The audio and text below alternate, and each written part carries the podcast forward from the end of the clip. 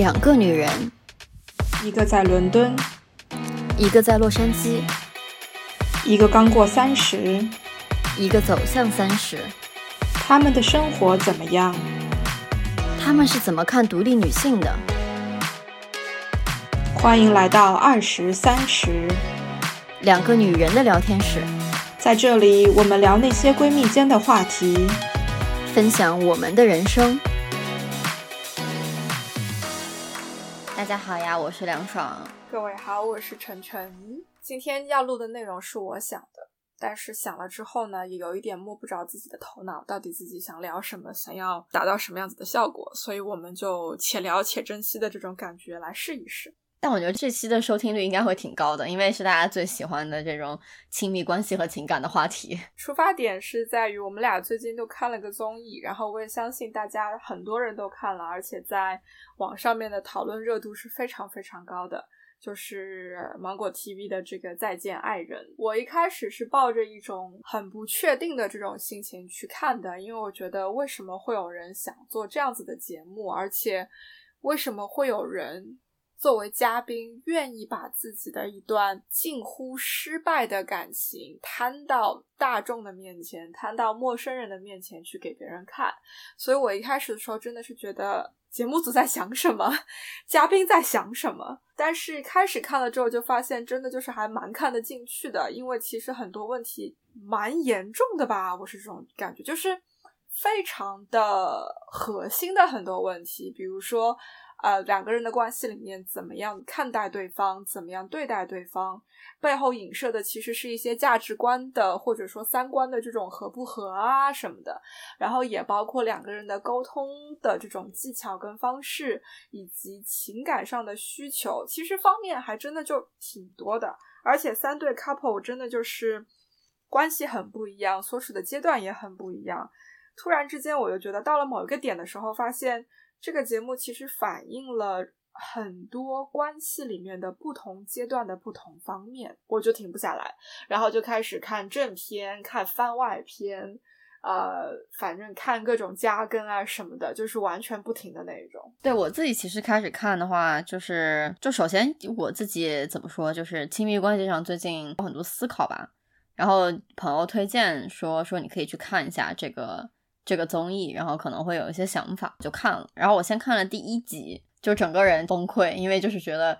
呃，我记得我当时特别难受，就是朱亚琼和老王不是他们没有没有过婚礼嘛，朱亚琼拉着老王，然后就要拍一个婚纱照那段，哇，整个人就觉得，就是这是什么奇怪的婚姻感情。后来就因为其中确实反映了很多呃人与人之间亲密关系的问题吧，然后就他们每一对面临的问题也都不一样，我觉得能带来很多思考，就开始怎么说拉着另外一个人跟我一起看这样子，对，然后就就一直看看完了。对，感觉也是感触良多吧。就是每一对都有每一对的问题，但总体来讲的感受就是，我觉得亲密关系真的是太难了，而且真的就是，我觉得亲密关系难，是因为现在的这个社会，你不能够跟五十年前、四十年前的社会去比，就整个社会的复杂性都没错提升了。所以，就以前作为一对夫妻需要面临的各种外界的、内界的挑战，跟现在真的是不能同日而语的。你想，如果你往回走几十年，你工作啊、住房啊都是单位可以分配、单位帮你照顾的情况下，你没有那么多的压力的。然后，包括过去对于成功的这种定义，对于什么样的是人生赢家的定义，也是完全不一样的。你以前知道的信息的那个量跟这个种类。完全没有现在那么多，所以反而是因为我们现在知道的更多，整个世界流通性变强了之后，生活变得比以前不容易，然后同样的亲密关系也就比以前面临更多的挑战。嗯，没错，我同意。所以就变成你想嘛，以前我们可能父辈或者是祖辈的时候，他们找对象。找的是同村隔壁村或者同厂隔壁厂的，就你的那个池子就这么大。但你看我们录的节目，我们在更多的讨论的已经是哪个国家的男友是什么样子的，然后再去打破这种所谓的文化的差异、国际的差异，你才意识到说根本上还是在找什么样子的是对自己对的那一个人。有一种怎么讲量变引起质变的一个过程，就是以前我们戴着有色的眼镜去看外国人，外国人戴着有色的眼镜来看我们，然后现在在逐渐。打破那种壁垒，知道说，呃，其实并不是哪一边更好，而是说哪一种方式、哪一种人更适合自己。然后回归到本质，就变成了我在一个更大的池子里，可能要花更长的时间、更多的精力，在一个更复杂的世界里找到和自己对的那一个人。我们的诉求都变了，然后就变成了亲密关系里面的这种相处方式，需要需要去照顾的方面也就变了。真的，我也记得第一集就是那个补婚纱照的那个，真的好好 depressing 啊！就是那段看的我特别特别的压抑，我简直了！就是我当时最强烈的感受就是有一种这个女人的诉求、情感上的需求一直得不到满足，我也有这个感觉，而且她没有办法迈过那个坎，对，然后等于。这种不甘心、不满足，在他身上压抑了整整十几年，对吧？他们在一起。那么久，我就在想，天呐，你怎么还有那个办法继续跟这个男人在一起？如果是我，我早就崩溃了，好吗？我我怎么说呢？就是我看到，就是朱亚琼，就是第一对朱亚琼和老王他们两个人，就朱亚琼真的是从老王身上得到非常非常少的这种情感的回馈。我当时和你的感觉一样，就是为什么他能忍受十九年，然后为什么？是这样的情况。后来我在想说，就到了最后，我们发现就是老王，比如说有很多生活的技能啊，就包括呃朱亚琼会经常丢东西啊，很多地方不操心啊，这种你会觉得说，有些时候这个结合其实是是有原因的。老王没有给朱亚琼一些情感上的反馈，但是老王却给了朱亚琼一些生活上的这种安稳感和安定感。这个可能也是。朱亚琼很难找到的，实话说。然后还说起这个朱亚琼这个问题，就是我也非常怎么说，深刻的意识到，就是人可能真的要给自己的需求去排个序。你最重要的东西到底是什么？如果说你最重要的东西是他能够把我的生活照顾好，然后能够让我有有依赖，那其实很多时候可能情感需求也可以往后放一放。或者说，你就要想清楚，如果说我情感需求就是我第一位的，那可能某些方面你找的这个人，有些地方可能就不能满足你其他的需求。嗯，当然，就是我觉得朱亚琼和老王这一对，他们在每一个阶段可能需求也不一样。就像朱亚琼到了现在这个阶段，他为什么一定坚决的要离婚，是因为他很想自我独立，就是把失去的那个自己找回来吧。我觉得这个是他现在核心的诉求，所以他觉得。我即使没有人去依赖，我需要需要去独立的处理一些事情，我会遇到很多困困难，他都是去接受的。我其实觉得这个时候他是想明白了的，这是一件好事。但是我会觉得你花了这么这么久这么多年才想明白，其实代价有一点点的高。就是回到我觉得他们的这段关系，某种程度上就是磨合失败的一种情况。就。我身边也有朋友是这样子的，就是说两个人刚在一起的时候，女生的生活能力特别差，是那种约了今天八点钟见面，他九点钟才会出现，因为他会搞不清楚要去哪里，然后搞不清楚时间，就是你会感觉他是一个很迷糊的人。然后她跟她男朋友在一起了之后，两个人在这些事情上没有少吵过架，她一直不停的被男朋友嫌弃，说她生活能力差，没有时间观念啊，没有办法照顾好自己啊，没有办法照顾好两个人啊什么的，但是。他们在一起很多很多年，中间吵了无数次，可是彼此都在往对方那边靠。然后你就感觉这个女生后来就感觉是升级打怪一样的，你知道吗？就是她的生活能力在不不停的变好。她是一开始连饭都不会做的那种，现在是可以一个人做出一桌子的菜招待朋友的那一种。所以怎么说，就是它不是一个单向的问题，就好像某种程度上，你可以说朱亚琼一开始并没有搞清楚自己。对于一段关系里面的需求到底是什么？包括比如说，也许他觉得情感上的支持、情感上的照顾对他来说很重要，但是事实上他也没有想到说，其实老王在生活上对他的那种照顾，给他产生的这种安全感、这种稳定感，其实也是他的情感需求得到满足的一个一个一个方面。这种安全感是非常不可见的，它就是体现在生活当中的各种小的细节上。可是他对于情感。支持的这种缺失，就注重在了那些，比如他在乎的，呃，身体的接触，给不给我拥抱，你能不能在我想要听好话的时候给我好话？他没有看到说那些老王给了他的，但其实他也已经接收了的东西，就变成了就是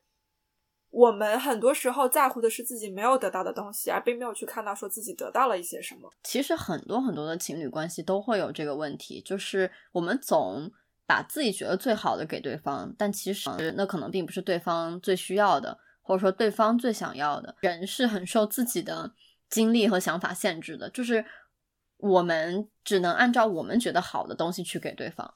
其实你是没有办法去深刻的理解另一半为什么他觉得这个东西好的。然后我们在掏心掏肺给对方的时候，就会觉得我们对对方特别好，所以经常就会出现说，当心理咨询师回去。问两个人的关系是什么什么样的时候，双方都会觉得自己付出的比较多，双方都会觉得我为这段关系付出了很多，而对方不领情。但其实可能是从他们角度来看，也确实是这样的。但是这个需求和需求之间的错位，其实就是很受我们个人这种经历的限制。不仅仅是是爱情关系啦，就人各个方面其实都是这样的，就是我们只能根据我们过去的经历去给对方以意见，而我们给不出我们没有经历的东西。就我之前在节目里也讲过嘛，就我爸妈其实给我的婚姻建建议会完全不同。我妈会让我建议说我早一点结婚，然后我爸会觉得说你晚一点结婚，你想好再结婚。根本原因就是因为我爸结婚的时候年龄比较大，我妈结婚的时候年龄比较小，他们两个年龄差距有一定差距嘛。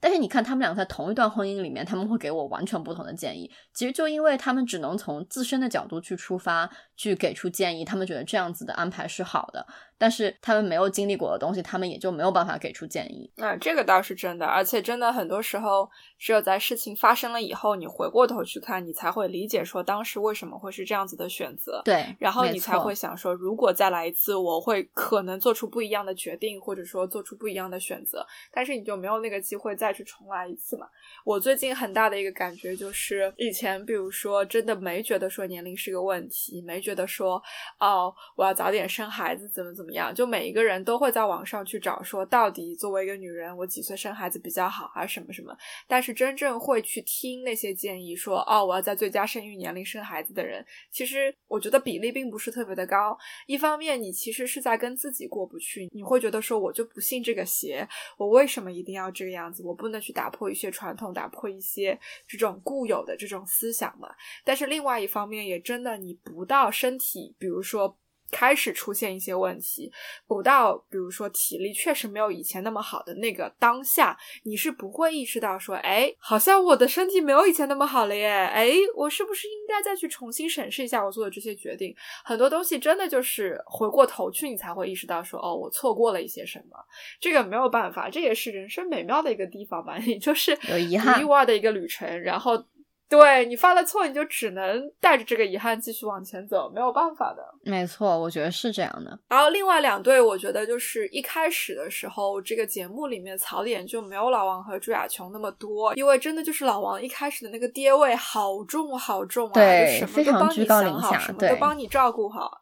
对，然后觉得你不按照我跟你说的方式去做，就是你不对，你就会有问题，怎么怎么怎么样。然后我觉得其实你不需要啊，就是你想要对方好的这个心是没有问题的，但是就是不需要以这么强势的一种方式来 deliver，来来把你的这个信息放出来，更多的是一种比如说参考的角度、提建议的角度，毕竟这是个 teamwork 嘛。但是像呃张赫跟郭柯宇，然后童晨杰跟那个 KK，就感觉一开始的槽点就没有。有这一对那么多，就感觉所有的火力都集中在了老王身上。可是我觉得，呃，另外两对很有很多细节，其实是你回过头去想，我会觉得细思极恐的那一种。嗯，就只说起节目刚开始的那一段啊，我觉得 K K 有一点让我觉得是情感绑架了童晨杰，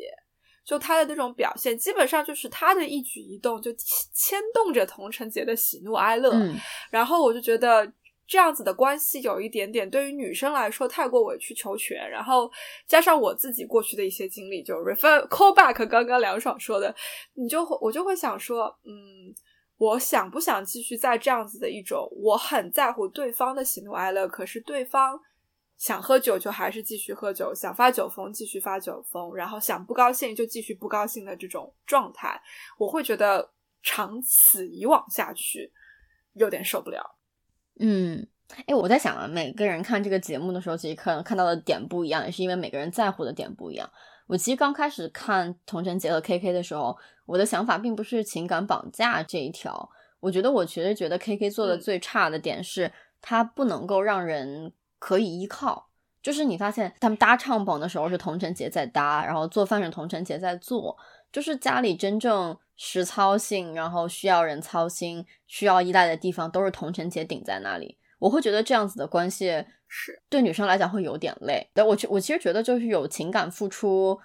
是双方都要做的事情。我觉得 K K 其实也有情感付出啦，对同城节，他他会哄同城节高兴啦，但是。我更 care 的点就是，我觉得不能说家里的所有的事情都让一个人来扛，所有的心都让一个人来操。我觉得这个是。可能从我的角度来讲，我觉得是特别难受的。对于这件事情，我也看到了的，就是就是你说帐篷的事情啊，然后包括做饭，K K 也是，他其实是不会的，但是他又会出于自己的面子，当然他是一个 ego 很大的人嘛，这是另外一个点。嗯，他会出于这些角度，然后一定要去做个什么东西，而且一定要求求夸奖，对吧？可是呃，我觉得就是比如说家里面的事情由谁来担，由谁去冲在前面，这个我不觉得它是个问题，是在于。有的时候，我自己，包括我也看到过其他的这种夫妻里面，有女性是喜欢做这个事情的，就是她看上去很辛苦，她确实很操劳，她确实家里面出了什么事情的时候，她冲在前面，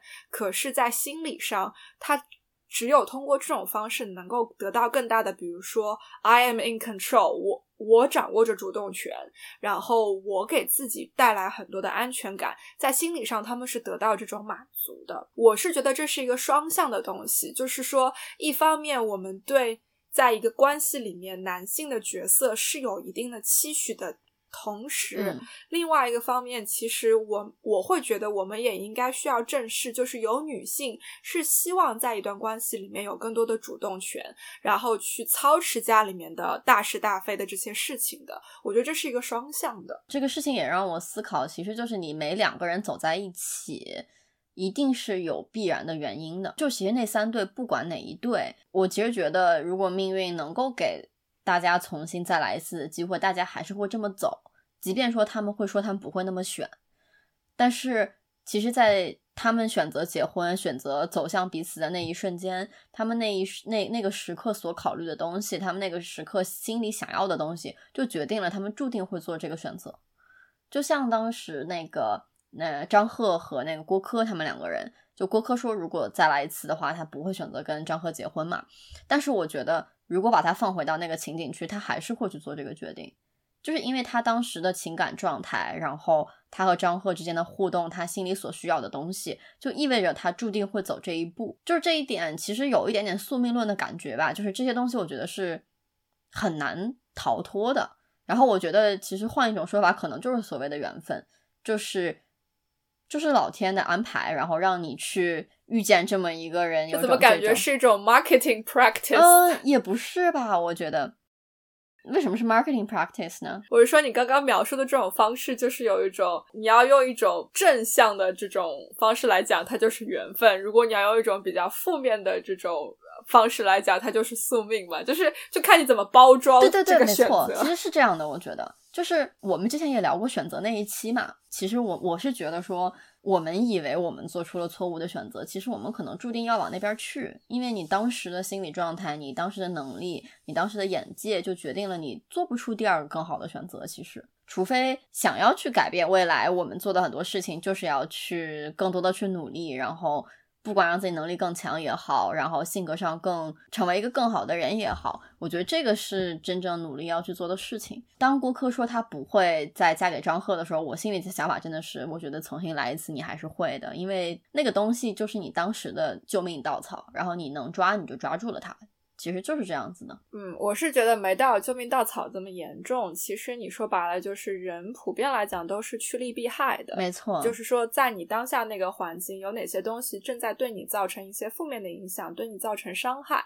那你就会去寻找那些能够帮你抵挡这些伤害，能够抵消这些负面影响的那些正面作用。那在当下那个环境里面，你接触到的所有的人和事物，可能这个人就是在你当下那个环境当中，你觉得。最能够帮助你摆脱这些伤害的一种选择，所以就像你讲的，就是如果你再来一次，也许你所有的这些 pros and cons 最后比下来还是这个人啊，因为那个环境里面其实并没有一个更好的人选来帮你解决这些伤害嘛，对吧？是的。但是很很好玩的是，我觉得就是郭柯和那个张赫那一对是两个人一开始都讲了，就是在两个人相遇认识的时候，彼此都是觉得我到了一个该结婚、该生孩子的那个阶段，所以就做了这件事情，选择了对方。可是童晨杰和 K K 还有老王跟那个朱亚琼，他们都是有过一段很甜蜜的，就是相恋，就是相识相恋的那个过程。包括老王跟朱亚琼，甚至是一见钟情的，对吧？就是马上在同一个剧组被对方吸引的那种。但是最后都还是去面临了，就是生活里面的一地鸡毛。我觉得这里面很奇妙，就是你能够感觉到会有一种怎么讲呢？嗯，也许张赫跟郭柯宇的那个一开始的情感链接并没有另外两对那么强烈，可是最后节目结束的时候，你你感觉到这两个人反而是没有说出来的比说出来的更多。嗯，我也有同样的感觉。我其实觉得张赫是非常非常爱郭柯的。就包括节目里面展现的很多小细节，他会他的注意力其实一直都在郭柯身上，然后但是他也会采取一些就是不让郭柯尴尬的方式去表达他的关心，所以我觉得他们两个之间其实是有这个情感流动的，虽然在节目一开始的时候觉得他们两个之间完全没有。然后，所以你不觉得就是网上有一种说法嘛？就是觉得张赫其实很装，就是从头到尾都是在演。我其实不太信这一点了。我觉得这些小细节是很难装出来的。实话说，就是如果你没有注意到一些东西，就是没有注意到一些东西；如果你注意到了，就是注意到了。我觉得这个其实很难很难说会。演出来，我觉得他对郭柯的感情其实可能仰慕的成分更多，就是他一直叫郭柯叫郭老师嘛，就是有一点点不太平视的这种态度，我觉得可能并不利于两个人去建立这种很平等的情感关系。那其实当你对方是你对对方是一个仰慕的状态，你觉得对方比你高的时候，其实你很难对对方投射你的欲望，你对对方投射的都是很有光环，甚至像。就是神邸一般的那种情感，就比如说敬仰、尊敬、仰慕这种情感。但是我觉得两个人的亲密关系之间是有很世俗的欲望的，就就比如说是那种想要两个人亲密的欲望，就是或者说想要两个人说好话的欲望，或者想要对方关心自己的欲这种欲望。但是当你两个人的视的视线不是平行的时候，这种欲望就很难被表达出来。因为你觉得他表达出来不合适，就在节目最后的时候，就是郭柯不是呃下了车，然后那个张赫给他穿衣服，然后他不是还没穿，然后他就一把抱住张赫嘛。其实那个状态下，我觉得郭柯是终于把自己从那个台子上面放了下来，就他他在那一瞬间，他不再是郭老师，然后他不再是一个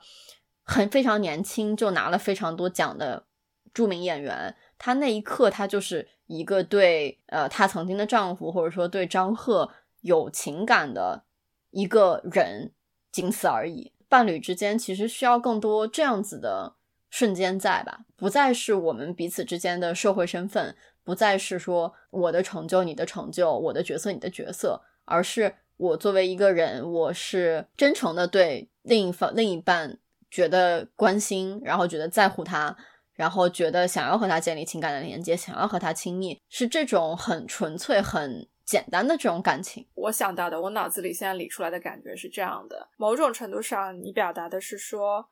呃，一段健康的亲密关系就是伴侣的关系，其实最好是不要把外界的社会地位啊、个人成就这些东西带进来，因为其实当你打开家门走进家的那个一瞬间，你就应该把身上的这些外壳全部都脱掉。我们两个人就是平等的两个个体，彼此面对，然后情感上互相支持，用自己的能力去为这个家庭带来更好的收入、更好的生活等等。那么。以这样子为前提的情况下去交往的这样的这种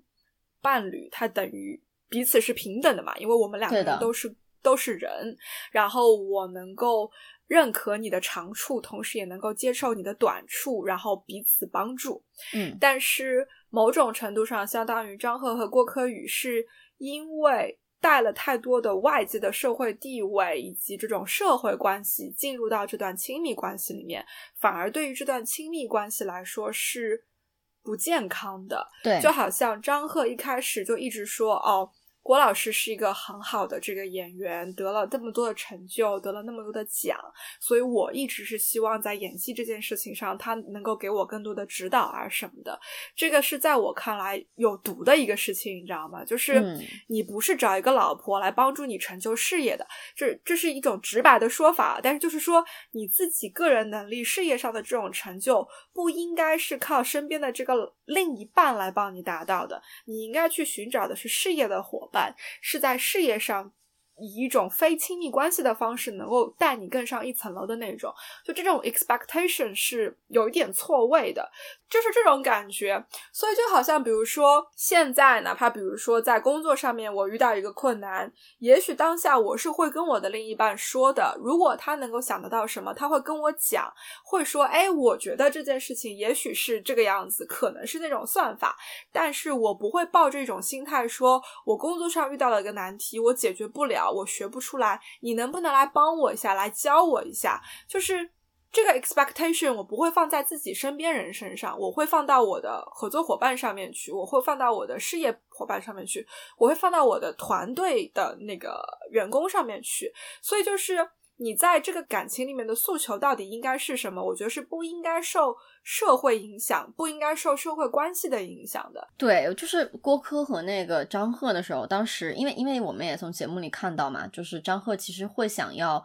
对方认可自己、肯定自己。那郭柯其实他讲相对来讲，他很小年纪就有了很高的成就在演员这方面。那我觉得就是同时满足他们两个这种心理需求的唯一办法，就是你们两个在不同领域。就是比如说郭柯是演员，那张赫比如说是编剧，是非常优秀的编剧，或者说非常优秀的导演，或者非常优秀的摄影，我觉得都可以。但是他一定不能再是演员了。因为他如果是演员，你们就会有一个非常明显的标尺去比较，说谁好谁坏，谁拿的奖奖项多，谁拿奖项少，甚至说，比如说谁赚的钱多，谁赚的钱少，这方面，一旦你拿这个标尺去比较的话，那你就很难在这个标尺里面，就是相对成就比较高的那个人去仰慕比较低的人，因为。你都已经把自己放在了标尺上，而且你们两个都已经同意用这个标尺来衡量你们的成就，这就很难了。但你如果两个人在不同的领域的话，我觉得相对来讲就会好很多。比如说演员加编剧的这种配合，我觉得就会好很多，就又有的聊，然后同时又不至于说，哎，因为你得了这个奖，所以我就会觉得自己可能成就没有你高，因为本身评判标准也不一样嘛。这个也是我当时看节目的时候想到的。然后另外刚刚你提到这个，就是说想要另外一半去。怎么说？就是参与自己的这种呃事业，我觉得就是我们当然很多事业上的东西会跟另一半分享。我觉得另一半的作用更多的是给我们他们的建议，或者说从他们的角度这事情怎么看。但是我其实真的觉得，就是另一半不要直接的参与到解决问题的这个过程中来，他可以去告诉自己说。我你这个事情要怎么处理？你这个关系要怎么处理？但一定不是说他主动介入。我觉得这个尺子分寸还是要把握好，就是两边的事业上的、生活上的独立性还是要有的。这个我同意。然后。你说，比如说其中一个人转行或者怎么样，你要去看演艺圈这样的例子其实是不少的。嗯，你想徐峥跟那个陶虹在一起的时候，也确实就是女方的名气更大，然后两个人是因戏生情。完了之后，陶虹也是像郭柯这样子，就选择了稍稍往后退，更多的去照顾家庭啊什么的。但是徐峥也开始在往导演那个方面去转型，同时自导自演啊这些东西。所以就是我觉得其实这些都是有实操性的，但是。为什么张赫跟郭柯就有一种实操失败了的感觉？就郭柯是选择了完全的隐退，就可能这个里面有其他的理原因，比如说可能身体上确实照顾不过来，或者你甚至不排除一种可能，就是张赫自己太过于在乎自己的这种事业，然后比如说为了两个人的关系，为了这段感情更好的发展下去，郭柯只能选择暂时的往后退，就是完全不接戏，就是在家里面去照顾家庭。照顾儿子跟另一半的这种生活起居，我觉得其实这都是两个人共同要去做的决定，跟共同去承担的这种后果。但是最后就是 unfortunately 很不幸，他就是失败了。嗯，我觉得节目里当时郭柯说说，其实他挺感谢张赫的。他说感谢张赫能够支持他去安静的看书看片子，然后张赫选择去做了一个戏子，就是可能。没有往艺术的方向走，艺术造诣不够高，他反而在家庭里给郭柯留了空间，让郭柯去提升自己。就是我是觉得说他们两个人都有自己的需求，两个人都有自己想要达成的东西，但是却没有跟对方商量过，然后就自己做了决定。可能这个决定也是为了两边好，但是其实不太像是两个人是一个团队的感觉。我觉得这个感觉就非常的，就他们俩给我这个团队的感觉非常的差。我甚至觉得，就是说郭柯和张赫他们两个的需求，对方都不是很明确的能够知道的。所以他们其实沟通问题挺严重的吗？沟通问题非常严重，因为他们两个沟通问题非常严重，他们两个不能够在一个安全然后自在的环境下去真诚的对话。我觉得这个是让我看到他们两个最难受、最难受的地方。就是你发现一方真诚的时候，另一方不真诚，就是总是这样子的，然后让你觉得特别特别难受。这个倒是，你想最后他们那个什么多少问的时候，就是两个人在同一个房间里面，然后张赫各种想要吐露真心，就是都快要哭了，然后郭柯还各种开玩笑，就是张赫每讲一句话，他就想办法开个玩笑，就觉得对我看那一段的时候，我感觉是有一种郭柯其实没有办法 handle，就是处理那样子的这种。氛围，他会觉得很尴尬，所以他在努力的想要打破那种气氛。对，但是因为他这样子不停的去开玩笑，就让张科觉得就是不停的在被泼冷水。对的，就我想要跟你掏心掏肺的，然后你却一脸就是很不正经的那种。但说实话，我发现我自己现在这段感情里面也有这样子的问题，就是当我想要很认真的去。跟我男朋友聊一个什么事情的时候，他一定会来开玩笑，一定会来打岔。然后我当下会觉得你怎么这个样子？你能不能严肃一点？就是态度太不端正，太不认真了。就一开始的几次我是很生气的，但是后来我发现他其实虽然表面上打岔，但内心他都听进去了。然后他会自己去。下一次有时间的时候，或者说下一次定下心来的时候，会去做功课，会去做那个 research，完了之后回过头来来跟我说，就我觉得是一种方式的问题，但是就是有一种相当于什么呢？就是你明明知道对方没有办法严肃，或者说你明明知道对方正在严肃，你接收到了那个信号，可是你没有办法去做自我的调整，让对方。接收到你这边的信号，所以他们的交流就都是一种单向的发送信号，都没有在接收彼此的信号的感觉。对的，我非常同意。然后这个我觉得是亲密关系里最最最最最难的点，就是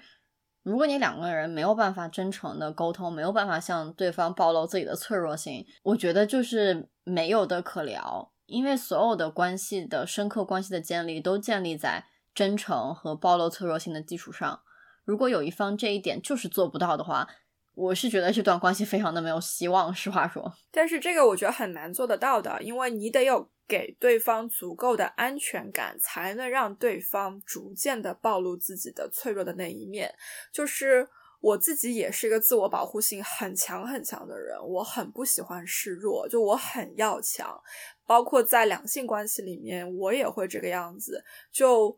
哪怕我觉得很委屈，哪怕我觉得我被冤枉了，我被怎么样了，我都会以一种非常攻击性的方式表达出来。对于某些人来说，我觉得这是一个很难突破的一个过程。比如说，我觉得郭柯和张赫两个人其实都是很自视清高的人，都是有自己非常傲的那一面，然后他们都没有。打破对方的那个壁垒，让对方在自己面前能够不用这么的傲。就是尤其我觉得在亲密关系里面，傲的那个人其实更难。就是甚至有很多我觉得。比如说，我认识的朋友里面，我觉得他们其实就是一个很傲，然后 ego 很大的那种情况下，他们非常难以进入一段亲密关系。你要告诉一个人我不行，你要告诉一个人我不能够接受，或者说你要告诉一个人我不能够接受在情感上你这样子对待我，你这样子跟我说话，这是一种。对于心高气傲的人来说，是是一件特别难的事情，你知道吗？就是你给再多的台阶，我也不一定就能下来的那种。你可能得给我无数次的台阶，我才会开始心动，觉得说 OK，我可以考虑下来。但是你对方得有足够的耐心，给我足够多，我才会开始动摇，然后我才会开始真正的往下走。这个过程是很漫长的，我真的觉得这个过程很漫长。然后就某种程度上，我也不难理解。解说为什么郭柯和张赫之间他们在一起这么多年，对吧？十年的时间都没有到那个地方，就是因为两个人都傲，两个人都不愿意给对方台阶，然后两个人即使给了对方台阶，对方也不愿意下的那种，所以导致那么久之后壁垒还在，沟通依然无效。其实我不是就之前我们呃，就我不知道有没有提过这个啊，就是人其实是有依恋关系的，就是每个人的依恋关系类型都不太一样。然后有这种回避型，有焦虑型，然后有痴迷型，然后有安全型。这就是为什么说，其实大部分人会建议说去找一个安全型的恋人，因为安全型的恋人相对其他恋人的类型来讲，他会更容易，也更能接受暴露自己的脆弱性，然后也就更容易的去建立深刻的连接。就是我其实觉得这个世界上安全型的人其实并不多，是，就是。因为原生家庭的原因，或者因为过去恋情的原因，其实很少有人能够在一段恋情开始的时候就感觉到安全感。其实非常有非常少有人能够做到这样，而且就更少有人能够做到说，我即便我面对不确定性，面对不安全感，我依然能够选择去信任对方，或者我选择去暴露我的脆弱性，这一点就更难了。其实非常难。然后，但是我觉得，就是如果是其他的依恋类型，就比如说是这种回避型或者焦虑型。其实我觉得，就是为了让自己的伴侣不那么难，就是也也是得多体谅一下对方，因为我觉得不太有人说真的能够在感情里一直付出，然后一直退让，因为我觉得人都是会有心灰意冷那一天的嘛。就是如果自己暴露了太多脆弱性，发现对方完全不接，也会特别特别的难受。所以，就为什么我们会说父母是最对你掏心掏肺、无条件爱你的那个嘛？他们不会让你受伤。你不用担心他们会伤害你，你不用担心他们会离开你，然后你再回归到我们说人的这种趋利避害的这种本性，那就是变成我肯定是想要往更好的方向走，对自己有利的方向去走。回想一下读书的时候，比如说当你暴露出了自己的脆弱，当你呃怎么说展示了自己不如别人的地方的时候，你收获善意的时候其实不多。就小朋友之间，更多的可能是。彼此嘲笑一下，彼此开个玩笑，说：“哎，你怎么这么蠢，这个都不会做。”我会觉得有一种量变引起质变，你经年累月的，你就会想说：“嗯，我还是要变得更强，我还是要展现出我能力更好、更强的那些方面，而不是展现出我不行的那个方面。”所以。我不知道，有的时候我会想说，不仅仅是原生家庭，这是不是也跟我们受的这种教育是有关系的？我们总是在鼓励那些表现得更好的小朋友，那些嗯成就更高的一些东西，而不是去鼓励大家说包容我们人心的脆弱，包容那种失败的时候，包容那种自己崩溃的时候。我是觉得这是一个比较综合性的问题。就最近我。想联想到的，就比如说，嗯，也是因为在研究一些什么呃教育相关的东西，就发现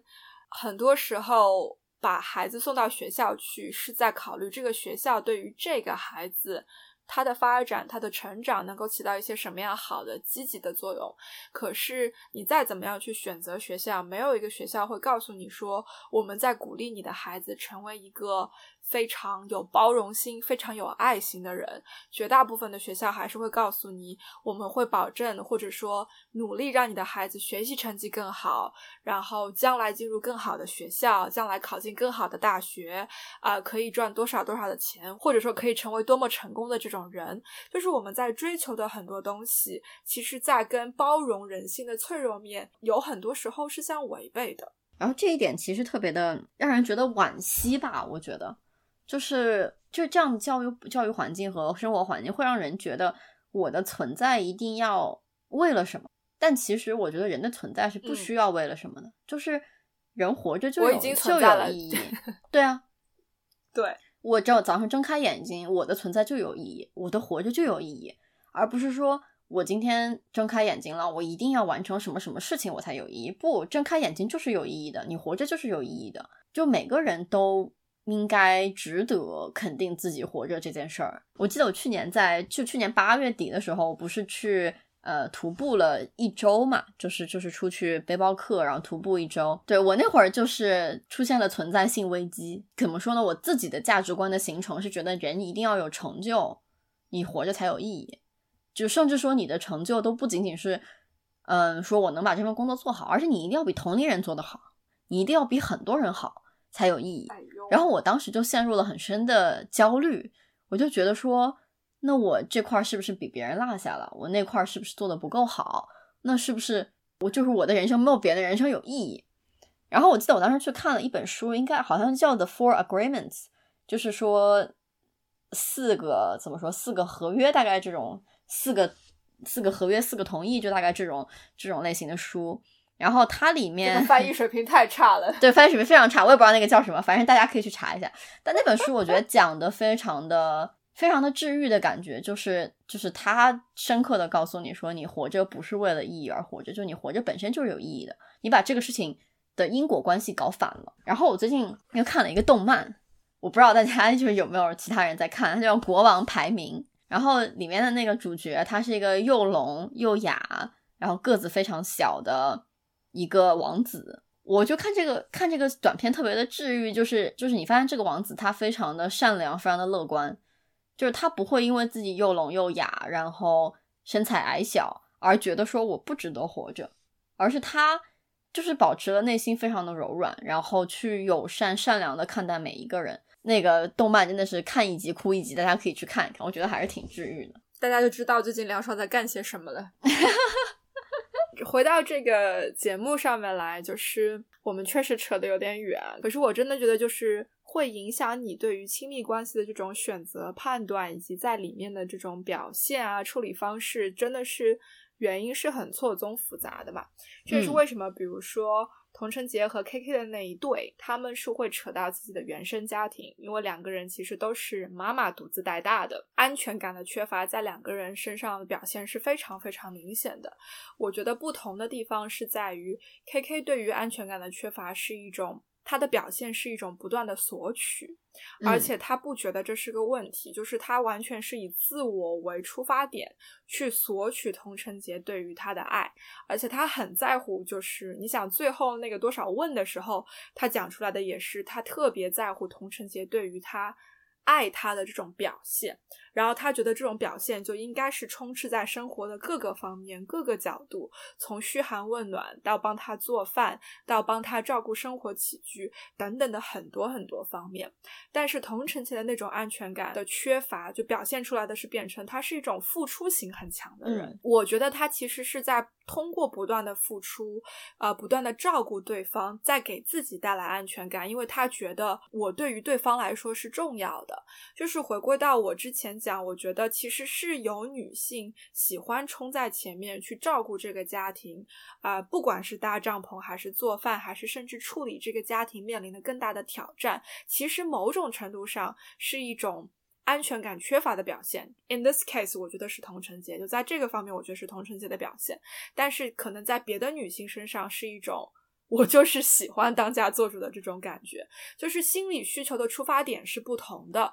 可是在这一对夫妻身上的表现是不一样的。可是我觉得这对夫妻的心理需求的出发点是一样的，就是这种不安全感，这也就导致了就是有一种冲突在童承杰身上体现出来了。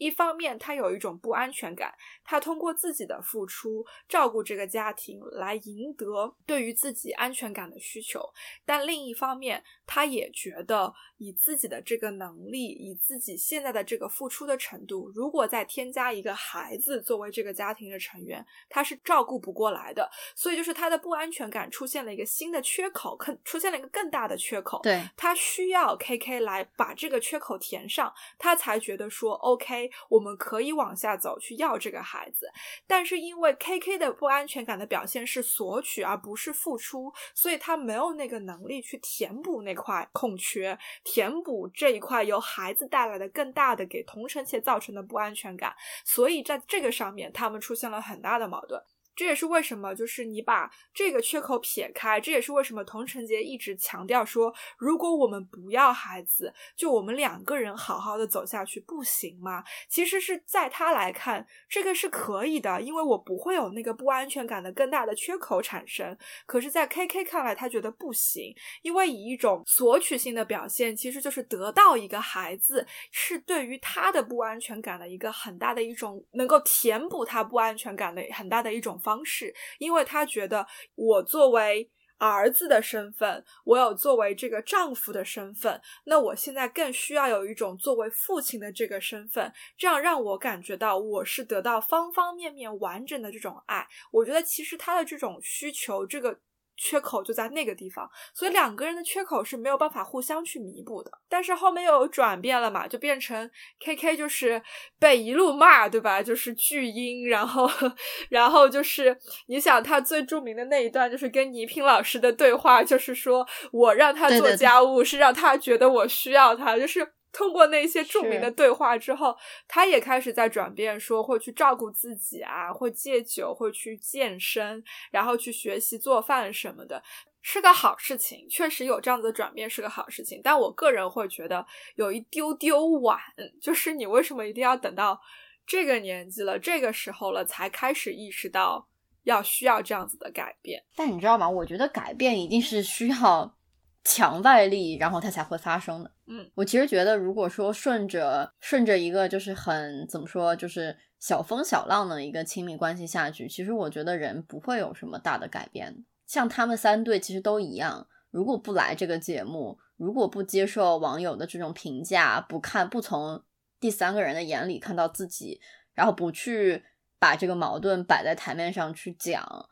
我觉得他们可能。也有可能凑合下去，也有可能就是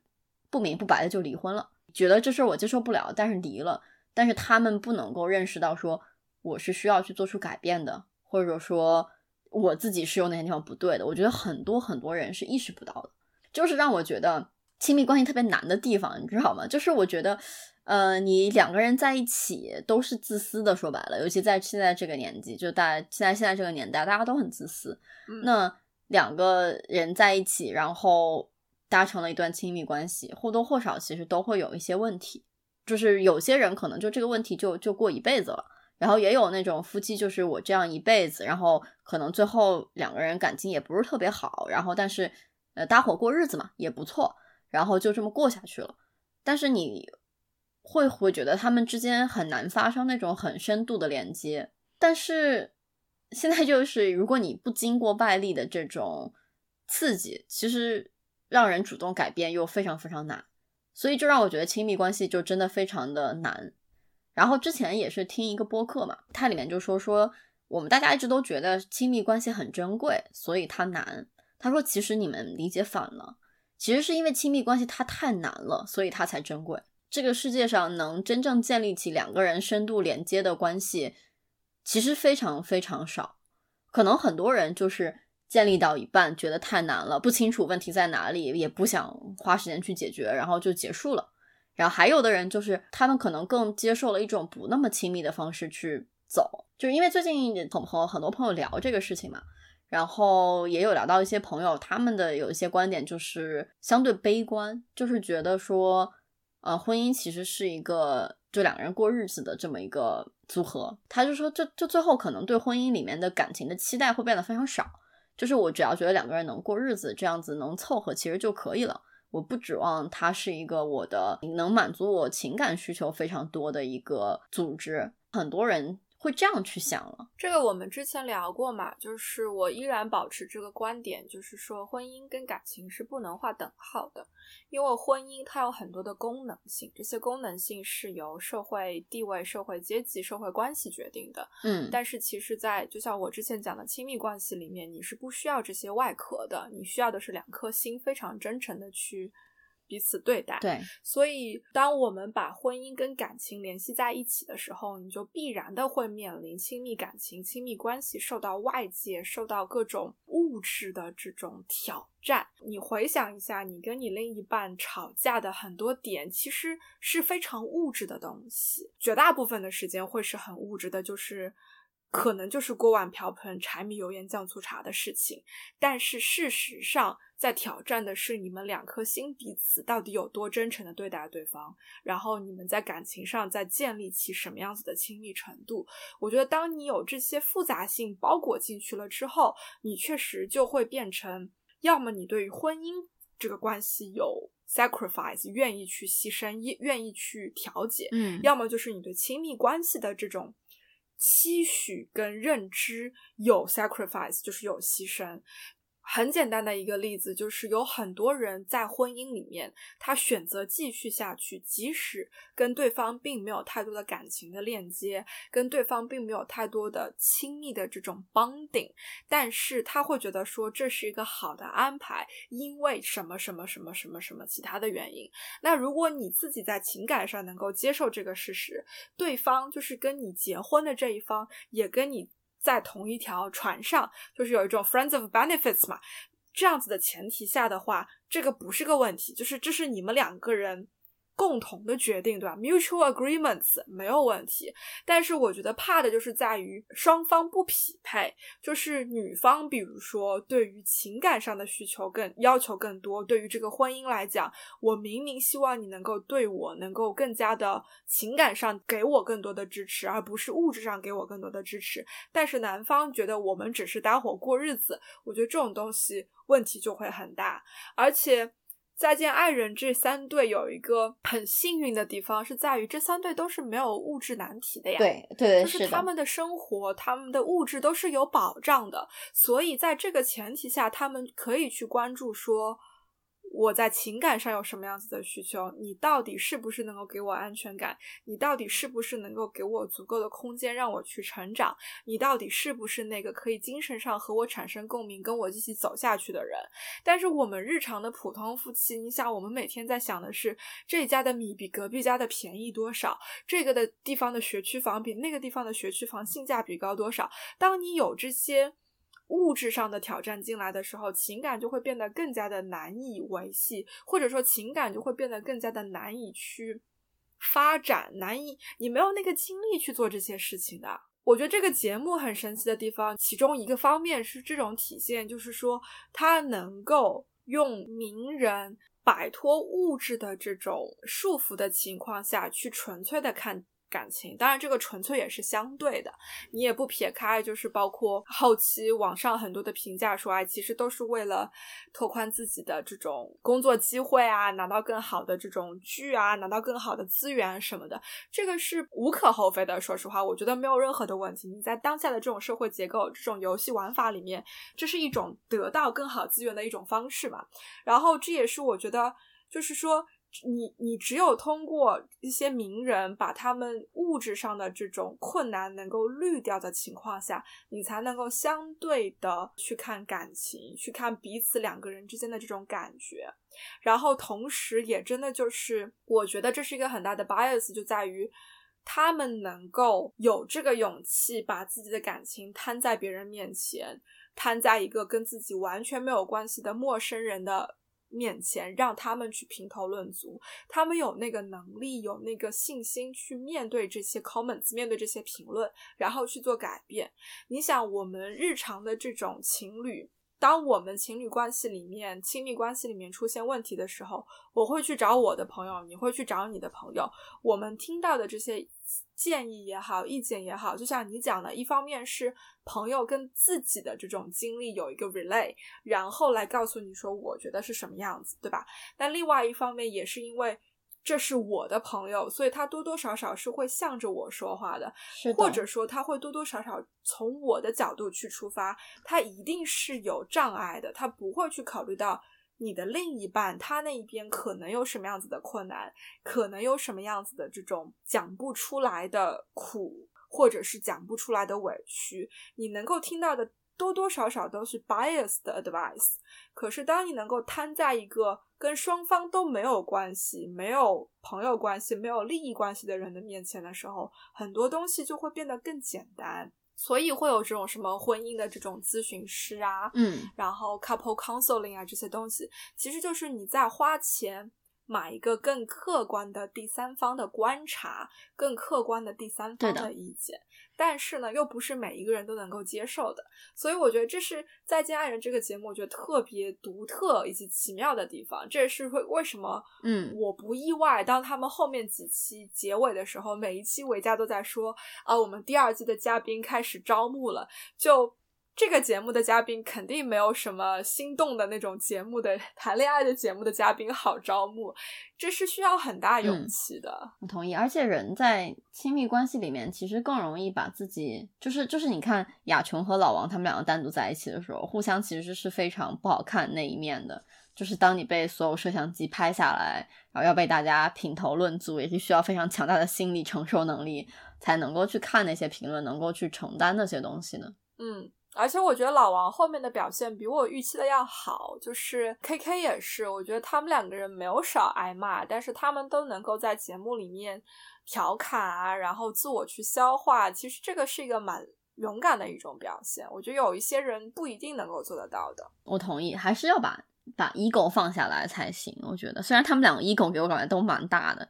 但是我觉得看到他们都蛮大的，而且老王是一个很 stubborn 的人，对，但是。对，但是看到他们两个最后就是能够拿这个事儿开玩笑，我觉得还是挺好的。对，然后呃，邪恶一点的你会说，哎，为了钱嘛，什么都可以做得出来。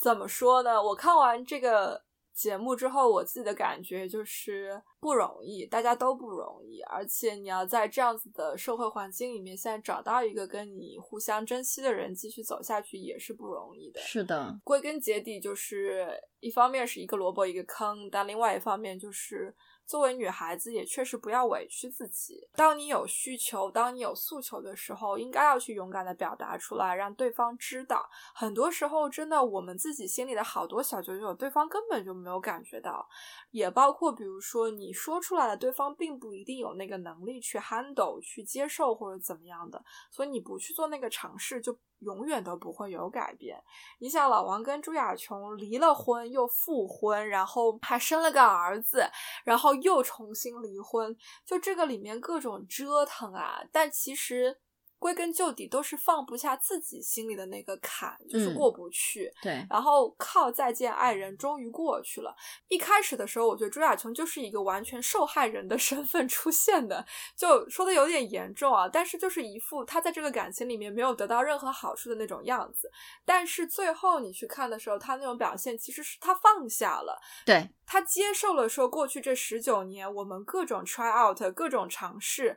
没有奏效，那我们就应该 move on 了。然后过去的这十九年造成的这些后果，产生的这些后果，我们两个人现在要共同去分担，共同去面对。但我们不是以夫妻的身份，我们就是以孩子爸、孩子妈的这种身份去面对。就我觉得节目刚开始的时候，他是一个非常委屈的小孩，得不到自己想要的东西，而且觉得觉得自己承受了很多。可是节目结束的时候，他是有一种释然的，就是说。我作为一个大人，其实这十九年也是我自己做的选择，我也应该去承担这种后果。我觉得这个转变是非常 impressive，就是很值得骄傲的一件事情。而且，就像节目，当然节目里面评论评论员也说嘛，说其实朱亚琼感觉一开始就是在惩罚老王，就是他十九年没有得到满足那些情感，他确实需要释放出来，然后给他一个 closure，就给他一个把他放进盒子，然后把盒子关上的这么一个契机。让他去能做这件事儿，因为老王真的没有给他什么仪式感。然后，如果说在离开这件事儿上，两个人也就草草的结束了，我觉得他心里是一定会有怨，一定会有恨，有遗憾的。是的。但是这个节目其实给了他一个机会，让他把这个事情放在那里，然后把箱子合上了，他就能够释然了，能够走下人生的下个阶段了。所以你看，他收获挺大的。就是他一开始，我猜测他接这个节目的原因是觉得这个节目的很多设计可以满足他达到过去十九年没有达到的一些事情，你把这些事情给。弥补上，但是最后事实上他的收获跟他的预期是完全不一样的。K K 我觉得也是一种跟自己过不去的表现啊，就是 一定要有一种用一种甚倾向于 P U A 的方式，硬要那个硬要狡辩说这是一种让他觉得我需要他，让他觉得我爱他的方式。那最后他也是过了心里那个坎的嘛？是的，我觉得每个人其实在心理上都有成长，就包括张赫和。和郭柯这一对也是有的，他们能够终于的平等的看待对方，然后能够去做一个很没有任何高下之分的一个交流，其实我觉得是是特别特别难得的。怎么说呢？再见爱人这个事情，还让我觉得，我我觉得我们生在这个时代是一个很好的事儿，就是我觉得现在没有人会真的把离婚当成一件很耻辱的事情。就大家其实对离婚接受程度越来越高了。我觉得可能上一辈人的心理更多的是一婚姻就是一辈子的事情，所以你选错了就选错了，然后就没有办法重来了，然后一切就那样了。但其实现在这个年代，对于婚姻的结束，然后下一段人生的开启，其实是有很大的接受度的。就是为什么，即便说朱亚琼、老王，就即便说他们这三对儿花了很大的功夫。或者你会，你或者有人会觉得说说，哎，你付出了这么大的代价，然后去证明了一段婚姻它不合适。但是其实我觉得，我觉得婚姻它现在婚姻的结束已经不不能被称之为一种代价了，它就是人生的一段经历。就是如果去结一个婚，然后能够白头偕老，解决很多的问题，然后两个人一起携手前进，我觉得是非常好的。当然不是说结婚为了离婚去，但是我觉得也确实要考虑现在社会因素，就是现在越来越多的。结婚的人在离婚，在走向人生的下个阶段，他们可能会带着自己生的孩子，然后或者带着婚姻里的其他东西，然后走向分开，然后 move on。不管下一段是另一另一段婚姻，还是说就没有一段婚姻了，我觉得其实都可以。我觉得好的是这个社会对这个事情的包容度越来越高了。这样的话，就不管男生也好，女生也好，我们不需要把自己拴在一个说我这个决定做了，然后我就一辈子不能悔改，然后我就要一辈子在里面委屈着。其实是不需要的，就是当下决定决，当然这个这个这个考虑一定要慎重，但是我觉得慎重考虑之后决定了就决定了。但是面对很多人生的不确定性，我们也不能保证有一个圆满的结局，那就去接受有可能没有圆满结局的这种可能性。然后如果真的这一天他来了，就可能像节目里的那些人一样，然后去跨过心里的那道坎儿，然后给他一个。结束的机会，然后重新走向人生的下个阶段，其实是一种对于感情的一种新的认知，就是说我们可以接受一个事实是。感情它不是一个结果论，它是一个过程论。对的，你在这个感情里面开不开心、幸不幸福，真的是只有你自己知道的。外人再怎么看、再怎么评论、再怎么给建议，他都没有那个亲身的经历，他不是你，他没有办法知道。所以我觉得像童晨杰跟 K K 那样子，你看一开始的各种摩擦、各种。表现会觉得说，哎，这一对其实并没有很和谐或者怎么样，可是他们彼此在对方身上得到的那种精神上的满足，真的就是一种子非鱼焉知鱼之乐的那种状态。所以，我们现在可以接受的就是，离婚不代表失败，结婚不代表成功。更重要的是，你在那个关系里面，你开不开心，你幸不幸福？对，甚至我在这边接触到的英国人会觉得，我离婚了是件很骄傲的事情，因为我很成功的摆脱了一段让我不开心、不快乐的这种感情，让我能够对生活有起到积极的去改变的作用。他们觉得这是一件好事，对吧？所以就是你对你自己的生活的这种。有了更多的主动性跟这种掌控权，我觉得这个是确实是好的。但是我们也在一个很奇怪的阶段，就是说有一种老一辈的旧观念跟新一辈的新观念彼此冲突，而且在过渡的一个阶段。就是新的观念其实也还没有那么的成熟，或者说那么的纯熟，而且这个社会架构也还没有能够充分的支持一些新的观念得到一种普及化。嗯，就你真的要很物质的来说，除非你大富。大贵，含着金钥匙出生，或者你工作真的可以赚很多钱，这个社会的很多方面还是对于成家了的人更友好。你比如说买房子，确实就是一个人要花更多的时间。更长的这种更长的储蓄期或者怎么样才能买到一套大的房子？可是如果你找到了一个另一半，两个人合力一起去做这件事情，你需要花的时间就要短很多。就是很多这种 facilities 方面，你确实不可否认，这个社会就是对家庭更友好，对两个人组建的这种家庭，就是成双成对的家庭更友好。不然的话，也不会有那么多单亲妈妈受到这种带引号的歧视，还有这种非议啊之类的这一些。所以，我们在这个过渡。期嘛，你没有办法避免这些东西，但是我觉得特别好的一个就是说，我们的意识形态的发展已经非常快了，而且在很大程度上已经成熟了很多。只是我们整个社会的这个大机器要跟上这个意识形态的发展，需要一点时间。其实就在小红书上，就我也关注了一些就是单亲妈妈吧，然后我觉得他们，哎，梁爽居然开始用小红书了，哎，对对对对对，我觉得小红书上东西其实还。挺多的吧。就尤其是你想看一些人的亲身经历的时候，是其实是能得到很多启发的。因为我觉得小红书上是有很有蛮多人在真诚的分享自己的生活的。就当然他们的可能关注量不是很大，粉丝量不是很大。然后也有我我有就有关注一个单亲妈妈，然后她是只发文字，就没有任何图片的那种。就是她嗯不拍任何实图，她就随便配张图，然后但她只发文字，就发她自己呃就是结婚，然后到离婚到独自带孩子的整个的心路历程，我会觉得这是一个非常非常坚强的妈妈。她其实经济状况也没有特别好吧，然后但我觉得这个人特别的真诚，特别的坚强，所以我看了她很多文字。我会觉得说，这也是我们这个时代的一个幸运，就是你有更多的窗口能够看到另外一个人是怎么活的。当你在遇到同样的问题的时候，你能够看到说，哦，原来我不是一个人在经历这样子的挣扎和痛苦，很多人和我一起在经历。那他们经历了什么？我经历了什么？为什么他们做了这样子的选择？那做完这样选择的他们之后又是怎么生活的呢？其实。变得有更多的途径去了解了，我觉得是一件非常好的事情。我其实，在节目里特别喜欢童晨杰，就是在做选择的时候，坐那个车上，他说了一句话，他说：“他说，即便我今天没有下车，即便我和 K K 决定我们结束这段婚姻，我也不认为这段婚姻是失败的。”我觉得我特别特别喜欢他说的这段话，就是他不会以一个结果去评判这段婚姻是好是坏，而是以他真实的感受，他在婚姻里面。嗯，真实的觉得有没有开心，觉得自己有没有得到对方的爱，自己有没有爱对方，而去评判这个结果呢？刚刚你说你英国的那个英国的人说离婚，别人会就是会会祝福自己，说因为离开了一段错误的感情嘛。之前也读到过一段话，就说结婚不一定是为了幸福，但是离婚一定是。就这句话其实还挺有意思。所以归根结底，我们都是趋利避害的。当我们知道一段关系有毒的时候，我们是会离开的。没错，没错的。那童晨杰也是因为他有过一段婚姻嘛，这是他第二段婚姻，他走出过一次，所以他不觉得再走出来是一件很难的、多么难或者说多么伤面子的事情。没错，他知道他自己想要什么，所以我觉得这个是不一样的。真的，你有过一些经历之后，你才会知道说做什么样子的决定，做什什么样子的选择才最对得起自己。所以最后祝大家都能够有一个幸福快乐的人生。嗯，我觉得还。